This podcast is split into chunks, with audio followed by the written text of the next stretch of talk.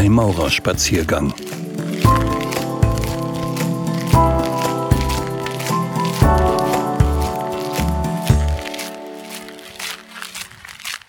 Einübungsethische Aspekte der Freimaurerei.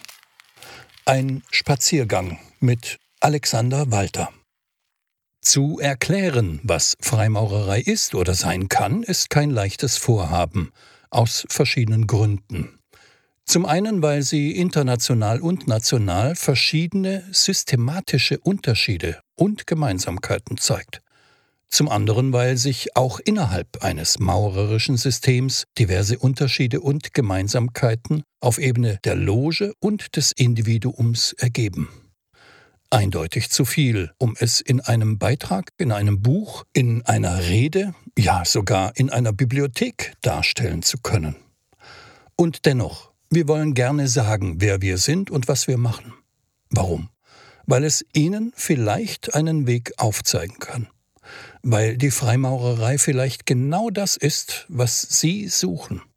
Weil Sie vielleicht genauso viel Erfüllung, Glück, Inspiration, Entwicklung und Freundschaft in ihr finden können, wie es uns zu finden bisher vergönnt gewesen ist. Daher, lieber Zuhörer, lade ich Sie ein, wieder einmal ein paar Schritte an meiner Seite zu wandeln. Und speziell, liebe Zuhörerinnen, bitte fühlen Sie sich ebenso angesprochen wie die Herren in dieser Runde, auch wenn ich Sie der einfacheren Formulierung halber nicht explizit mit den femininen Bezeichnungen erwähne. Bei der Informationsbeschaffung zur Freimaurerei ist Vorsicht geboten, denn jeder Freimaurer, der etwas über die Freimaurerei sagt, schreibt oder berichtet, der reflektiert tatsächlich lediglich seine Sicht der Dinge. Das macht die königliche Kunst hochgradig individuell, nicht aber willkürlich. Um als Außenstehender, Interessierter, Suchender oder profaner, wie wir es in maurerischer Terminologie nennen, was keinesfalls abschätzig gemeint ist, sondern lediglich dem Wortsinn nach zum Ausdruck bringt, dass kein Zutritt zum Tempel gewährt wird, einen guten Eindruck von der Freimaurerei zu gewinnen, bietet es sich an, unterschiedliche Schilderungen über sie zu betrachten. Sie alle sind individuell gefärbt. Sie werden anhand von Redundanzen, Wiederholungen, Übereinstimmungen, Gemeinsamkeiten, Hervorhebungen und Unterstreichungen erkennen können, was das Wesen der Freimaurerei ist. Aber auch anhand von Unterschieden, Auslassungen, Gewichtungen oder Widersprüchen, die sich bei genauerer Betrachtung gar nicht als solche erweisen, wird Ihr Eindruck davon, was Ihnen die Freimaurerei sein kann, immer deutlicher werden. Die Freimaurerei ist nicht nur für den Freimaurer Arbeit also Arbeit am rauen Stein und Tempelarbeit. Sie ist es bereits als Interessierter und als Suchender. Man gelangt als Profaner zwar noch nicht in den Tempel, muss vor seinen Pforten verharren, darf noch nicht in seinem Inneren die Tempelarbeit verrichten, das Ritual erleben, aber man muss sich eben zu diesem vorarbeiten. Dazu muss man die Freimaurerei und die Freimaurer kennenlernen. Das ist alternativlos. Wem diese Arbeit bereits zu viel Mühe bereitet, der wird in unserem Bund nicht glücklich werden. Und wer keine Freude an Entwicklung hat, daran sich zu hinterfragen, zu wachsen, etwas zu werden, was er noch nicht ist, also an unserem individuellen Kerngeschäft der Arbeit am rauen Stein, der wird es in der Maurerei ebenfalls schwer haben. Ebenso derjenige, der unser kollektives Kerngeschäft, die Tempelarbeit, das Ritual nicht lieben lernen kann. Ich halte also fest, keine Freimaurerei ohne Freimaurer. Sie sind eingeladen, beides, was untrennbar miteinander verbunden ist, kennenzulernen. Keine Freimaurerei ohne Arbeit am rauen Stein. Sie sind eingeladen, sukzessive das Verständnis dafür, was wir darunter verstehen, zu vertiefen. Und keine Freimaurerei ohne Tempelarbeit. Sie sind eingeladen, sich, geführt durch uns, den Pforten des Tempels zu nähern, eine Ahnung vom Ritual und dessen Erlebnis zu entwickeln, auch wenn sich die Tore unseres Heiligtums für sie so lange nicht öffnen werden, bis sie sich entschieden haben, ein Bruder in unserer Gemeinschaft zu werden. Die Zeit des Interesses als Suchender in der Freimaurerei ist also bereits eine sehr wertvolle. An uns, den Brüdern, ist es, diese Zeit für sie so erkenntnisreich wie möglich zu gestalten. An ihnen ist es, diese Erkenntnisse vor ihrem individuellen Hintergrund einzuordnen. Ich möchte heute den Blick auf die einübungsethische Natur der königlichen Kunst richten. Man kann sich der Freimaurerei annähern, indem man sie zunächst als Dreiklang aus Geselligkeit, Freundschaft, Ethik, Werten und Ritualen betrachtet. Der Redner unserer Großloge der alten Freien und angenommenen Maurer von Deutschland, Professor Dr. Hans-Hermann Höhmann, führt dies an mehreren Passagen seiner Bücher und Vorträge aus. Und eben diesen Ton der Ethik und der Werte möchte ich hier, einübungsethisch verstanden, aufgreifen, darstellen und diskutieren. Ich richte also den Fokus darauf. Aber wir sollten dabei nicht vergessen, dass der beschriebene Dreiklang ein Zusammenklang ist. Wie Klänge nicht zu einer Symphonie werden, wenn sie zeitlich disparat, also voneinander getrennt erklingen, so ist auch die Freimaurerei in ihren Einzelteilen nicht, was sie in ihrer Gesamtheit ist. Und wie Theorien keine Praxis sind und zu eindrücklichen Erinnerungen werden, so wie Notenblätter keine Konzerte sind, so können alle unsere Bemühungen, die Freimaurerei zu erklären, nicht das vorwegnehmen, worin sich das gesamte Potenzial der Freimaurerei erst offenbart und entfaltet. Das eigentliche Erlebnis der Freimaurerei. Nun aber zur Ethik und unseren Werten. Wer sich in der maurerischen Landschaft umschaut, der wird rasch auf die Begriffe Freiheit, Gleichheit, Brüderlichkeit, Toleranz und Humanität stoßen. Wer den Blick erweitert und schärft, der begegnet weiteren Werten wie Ehre, Wahrheit, Pflichterfüllung, Verbindlichkeit, Höflichkeit, Zuverlässigkeit, Ehrlichkeit, Aufrichtigkeit oder Treue. Einige dieser Begriffe mögen uns heute verdächtig erscheinen oder zumindest etwas verstaubt anmuten. Oft finden wir die Liebe so als Menschenliebe, Bruderliebe, Friedensliebe oder Vaterlandsliebe.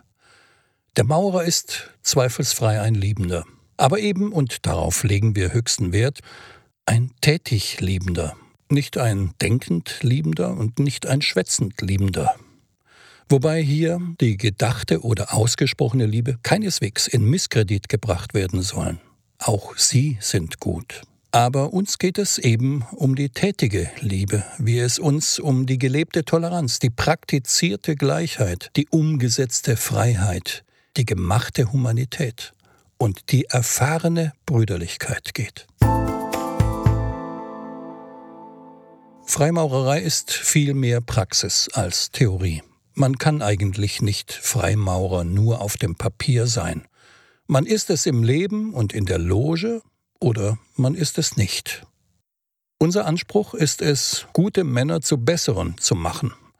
Dies tun wir nicht, weil wir irgendjemandem einreden wollten, er sei schlecht oder nicht gut genug, sondern weil wir alle in etwas übereinstimmen, in der Überzeugung, dass es immer gut ist, besser werden zu wollen und es noch besser ist, dies tatsächlich auch werden zu können. Man ist nicht gut oder besser nur, weil man sich selbst dafür hält. Und man ist auch nicht gut genug, weil einen andere dafür halten. In unserem Selbstbild der Unvollkommenheit steckt keinerlei Unzufriedenheit, Verbitterung oder Unfrieden.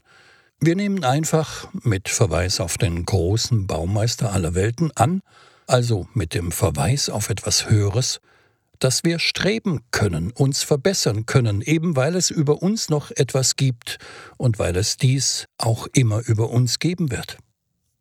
Es ist unsere freie Entscheidung, dies anzunehmen. Wir tragen diese Entscheidung oft individuell mit uns herum, ohne dass wir uns ihrer wirklich bewusst gewesen wären. Wir haben als Interessierte oder Suchende häufig nur gespürt, dass wir etwas besser machen wollten, haben unbestimmt angenommen, dass es da noch etwas geben muss. Und wir hatten recht. In unserem Fall war es die Freimaurerei. Wir glauben also, dass menschliche Entwicklung nicht nur möglich, sondern auch gut ist. Freimaurerei ist ein System, das diese gewünschte Entwicklung hin zum Guten, diese angestrebte individuell persönliche Verbesserung, die vom Einzelnen gewollt und geleistet werden muss, auch innerhalb der Freimaurerei immer wieder inspirieren, motivieren und lenken soll. Wichtig an dieser Stelle erscheint mir zu betonen, dass man nicht Freimaurer wird, um von ihr passiv zu etwas Besserem gemacht zu werden. Vielmehr werden einem in der Freimaurerei Werkzeuge an die Hand gegeben, die der Freimaurer selbst aktiv benutzen muss, um frei und selbstbestimmt, aber inspiriert und motiviert zu etwas zu werden, das er noch nicht ist. Der Freimaurer will also seine Persönlichkeit entwickeln, trainieren, indem er sich mit Ethik und Werten befasst und beschäftigt. Und er macht es in einer sehr besonderen, einer einzigartigen Weise, die nicht nur von der Auseinandersetzung mit Ritualen, sondern auch maßgeblich einübungsethisch geprägt ist. Was bedeutet das? Es heißt, dass wir Ethik üben, also diese im Übungsfeld Loge praktisch anwenden und regelmäßig trainieren, um sie dann auch im Alltag leben zu können. Die geübte, praktizierte und somit auch erprobte Form der Liebe, der Bruderliebe, soll letztlich zur allgemeinen Menschenliebe werden. Wir üben Ethik nicht dadurch, dass wir uns immer aufs Neue gegenseitig in Theorien, Vorträgen und Abhandlungen versichern, wie gut und wichtig das Gute und das Bessere sind. Oder gar dadurch, dass wir uns ständig und überall als gut darstellen. Auch nicht dadurch, dass wir Werte kognitiv sezieren. Nein, wir üben Ethik, indem wir sie üben. Aus Praxis wird Praxis. Ein Christ kann noch so oft den Gottesdienst besuchen. Ohne praktizierte Nächstenliebe wird er nie ein guter Christ sein. Davon bin ich überzeugt. In der humanitären Freimaurerei, wie sie von unserer Großloge der alten Freien und angenommenen Maurer von Deutschland gepflegt wird, spielt der konfessionelle Glauben keine Rolle. Hier kommt es einzig auf die Taten an, darauf, dass aus einer humanen Ethik heraus Humanität geschieht. Diese humane Ethik und die aus ihr erwachsenen Taten sind grundsätzlich mit jeder religiösen Ethik vereinbar, die nicht Extremismus oder Fundamentalismus begründet. Vermittelt wird diese humane Ethik in der Loge und sehr maßgeblich im Ritual. Und dennoch ist dieses, ist die Tempelarbeit kein Gottesdienst. In gewisser Weise ist sie sogar sein Gegenteil. Es ist ein Menschendienst. Dieser feierliche Menschendienst, unsere Rituale führen uns immer wieder vor Augen, welche Werte wir in unserer Logengemeinschaft praktizieren und üben sollen. Wir können sie verinnerlichen, indem wir sie in uns durch ritualinduzierte Selbsterkenntnis entdecken können. Wir alle tragen die Sehnsucht in uns, dass sich unsere Mitmenschen uns gegenüber tugendhaft verhalten mögen, das zeigt uns die Loge, das zeigt uns das Ritual, das zeigt uns der Bruder. Wir wollen Tugend, also müssen wir selbst tugendhaft sein, tugendhafter werden. In der Loge und im Alltag müssen wir das Vorbild werden, dem wir selbst nacheifern können. So wie der Christ rein passiv durch bloßes Beiwohnen von Gottesdiensten nicht zu einem guten Christen wird, so wird auch der Freimaurer nicht durch passive Anwesenheit bei Menschendiensten zu einem guten Freimaurer. Was den guten Christen und den guten Freimaurer eint, ist, dass sie gute Menschen sind. Und ein guter Mensch kann man nur durch die Tat sein. Wie ist es nun umgekehrt? Kann man ohne Besuch von Gottesdiensten ein guter Christ sein und ohne Besuch von Menschendiensten ein guter Freimaurer? Nun, das berührt meinen individuellen Glauben. Ich bin überzeugt davon, dass man auch ohne den Besuch des Gottesdienstes ein guter Christ sein kann. Aber man kann ohne Besuch des Menschendienstes kein guter Freimaurer sein. Freimaurerei und Freimaurer sind derart miteinander verwoben, bedingen einander so unmittelbar, sind so klar und eindeutig untrennbar, dass wir uns nur gegenseitig zu Brüdern machen können, indem wir zusammenkommen. Aber wohlgemerkt, man muss weder Christ noch Freimaurer sein, um ein guter Mensch zu sein. Und nur weil man Freimaurer oder Christ ist, folgt daraus keineswegs automatisch, dass man ein guter Mensch ist.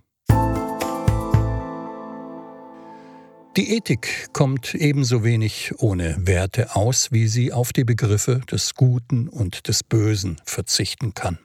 Sie selbst stellt die Frage nach dem Guten, sie selbst beantwortet sie auch. Eine freimaurerische Ethik macht dies ebenfalls. Zwar kann man sie nirgendwo nachlesen, nicht anhand eines Lehrbuchs studieren, sie nicht in unterschiedlichen Lehrmeinungen dialektisch oder kontrovers nachvollziehen, sie nicht als ein geschlossenes System oder Lehrgebäude auffassen. Aber das ändert nichts an der Tatsache, dass sie existiert. Die Seiten des Buches, in dem sie nachzulesen ist, sind unsere gelebten Rituale. Die Bibliotheken, in denen diese Bücher stehen, sind die Logen. Und die Bücher selbst sind die Menschen. Viele der Werte, bei weitem nicht alle, um welche die freimaurische Ethik kreist, habe ich bereits genannt, wohlwissend, dass daraus nicht direkt ein Bild entsteht. Ein solches kann sich erst nach Jahren intensiver Beschäftigung mit der königlichen Kunst als Bruder ergeben. Denn der Zusammenklang der freimaurerischen Werte, also der Werte, die bei uns Geltung bekommen und haben, dadurch, dass sie gelebt werden, kann man erst hören, wenn einem ihr Erleben in der Bruderschaft und im Ritual die Ohren dafür gespitzt hat. Der Selbstanspruch des Freimaurers ist es, ein guter Mensch zu sein. Ich bin nicht sicher, ob man das Gute wissen kann. Vielleicht muss man es glauben. Ganz sicher sollte man nicht mit dem Verweis darauf, dass das Gute schwer zu bestimmen ist, dass es in verschiedenen Räumen, Zeiten und Kulturen unterschiedlich aufgefasst wird, dass es durch Politik oder Religion mancherorts und mancher Zeit in ihr Gegenteil verkehrt, zum Bösen pervertiert wird, darauf verzichten, diesen Selbstanspruch zu erheben. Gut sein zu wollen ist gut. Gut sein zu können ist noch besser. Und gut zu sein ist am besten. Darin liegt letztlich die Verwirklichung der Freimaurerei. Typisch maurerisch ist der Versuch, das Gute für sich zu erkennen und umzusetzen. Wie sollen wir uns verhalten? In gewisser Hinsicht bieten das Ritual und die Bruderschaft eine Gewissenserweiterung, die sich auf eine Bewusstseinserweiterung gründet. Denn der einzelne Freimaurer mag für sich das Gute bestimmen und es zu seiner Handlungsgrundlage auch im Alltag machen, aber er wird nie verlangen, nicht von seinen Brüdern und nicht von seinen Freunden, dass sie nach denselben Maßstäben agieren sollen, wie er es macht. Er lebt Toleranz gegenüber anderen Wertemaßstäben, solange diese nicht extremistisch oder fundamentalistisch sind.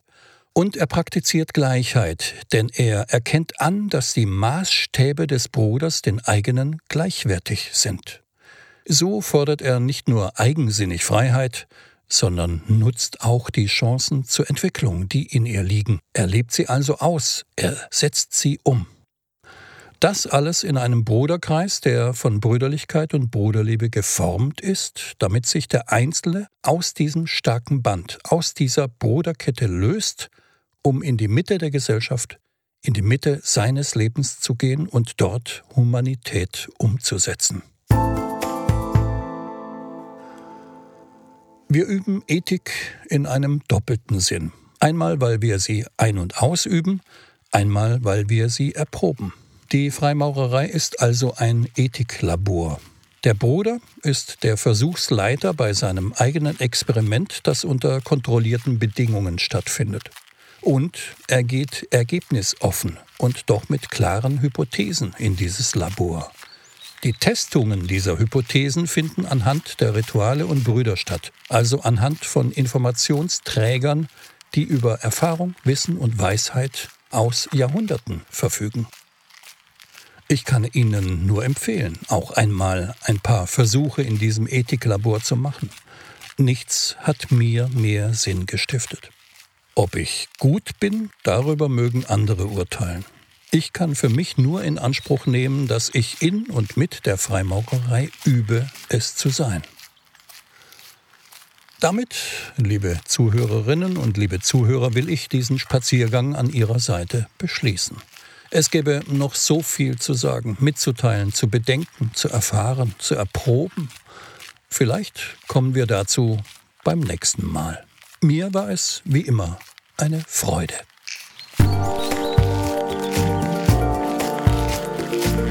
Ein Spaziergang mit Alexander Walter.